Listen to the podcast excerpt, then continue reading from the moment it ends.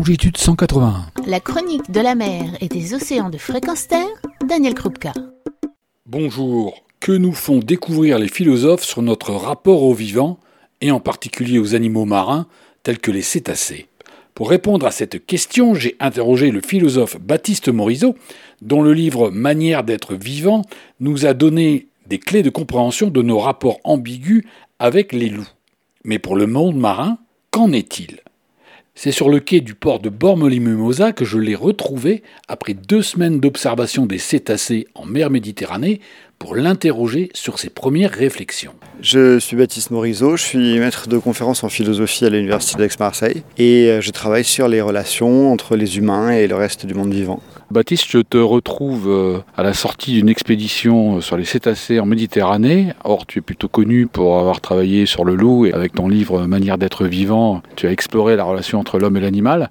Pourquoi maintenant les animaux marins? En vérité, ça fait longtemps que je suis fasciné par les cétacés, par cette histoire incroyable de mammifères qui, il y a 55 millions d'années, euh, sont retournés à l'eau alors que c'était des mammifères terrestres. Il faut se souvenir que l'ancêtre des cétacés, qui s'appelle Pachycetus, quand on le décrit, on le décrit souvent comme un loup euh, qui vivait dans les littoraux. Donc tu vois, j'ai pas vraiment changé de sujet. Je travaille encore sur les loups, sauf que c'était il y a 55 millions d'années. Je suis aussi fasciné par la vie océane en général parce que euh, c'est là que la vie sur Terre est apparue. Dans l'océan, la vie se déploie de manière originale par rapport à ce qui se passe sur Terre. Donc comprendre les écosystèmes terrestres euh, en partant du cétacé qui est une sorte de point focal euh, qui permet de fixer l'attention pour ensuite rayonner euh, dans ses interactions avec ses proies, avec ses prédateurs, avec toute la, toute la chaîne trophique. Et eh bien ça permet de comprendre un peu mieux la vie dans la mer et euh, par contraste la vie sur Terre. Qu'est-ce que ça peut apprendre sur la relation que nous tenons, nous, euh, les hommes, avec euh, les cétacés?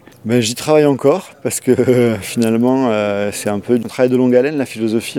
les idées, elles émergent pas nécessairement sur le terrain. Mais là, on a quand même vécu des choses très intéressantes et notamment on a été confronté au caractère inexploré d'une mer qui est en fait une mer considérée comme très connue. Quand on a tourné en Méditerranée, et on s'est rendu compte que de la difficulté euh, de euh, ne serait-ce que cartographier euh, la présence d'animaux qui font 15 mètres de long et 30 tonnes. On est allé sur la Lune, on a cartographié la surface de Mars et on ne comprend toujours pas la Méditerranée ni, ni la vie, ne serait-ce que la vie quotidienne de, ces animaux qui sont pourtant fondamentaux pour l'écosystème marin.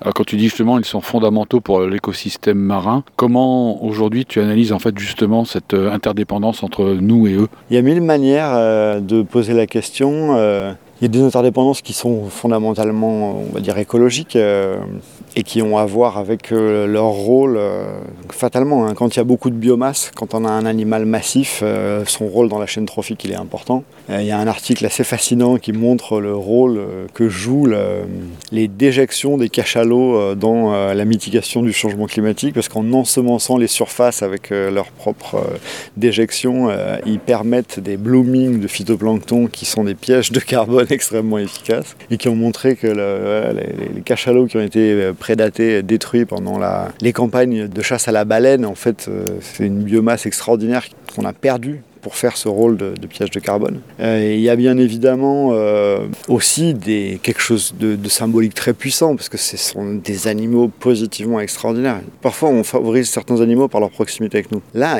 c'est une lignée qui a réinventé des formes d'intelligence sociale et émotionnelle presque inimaginables pour nous, mais en même temps dont on palpe, dont on pressent l'amplitude et la richesse, tout en s'étant séparés de nous il y a très longtemps et qui l'ont réinventé dans l'eau dans un monde euh, complètement mouvant, tout le temps fluide, euh, alors que nous on vit dans un paysage terrestre euh, toujours stabilisé, qui l'ont réinventé non pas par et pour la vue, nous on est des primates visuels, mais eux qui l'ont réinventé à partir de l'ouïe et du biosonar, qui ont réinventé une vie sociale dans un monde où en fait en projetant des ondes, on les reçoit à l'oreille et en même temps les congénères entendent ce sur quoi on porte notre attention à chaque instant, ça fait des vies sociales complètement fascinantes.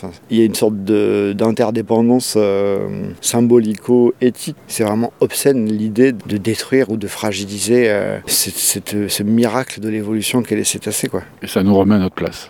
Ouais, ça nous remet à notre place. Merci beaucoup Baptiste. Bah, C'était un plaisir. Retrouvez et podcastez cette chronique sur notre site fréquence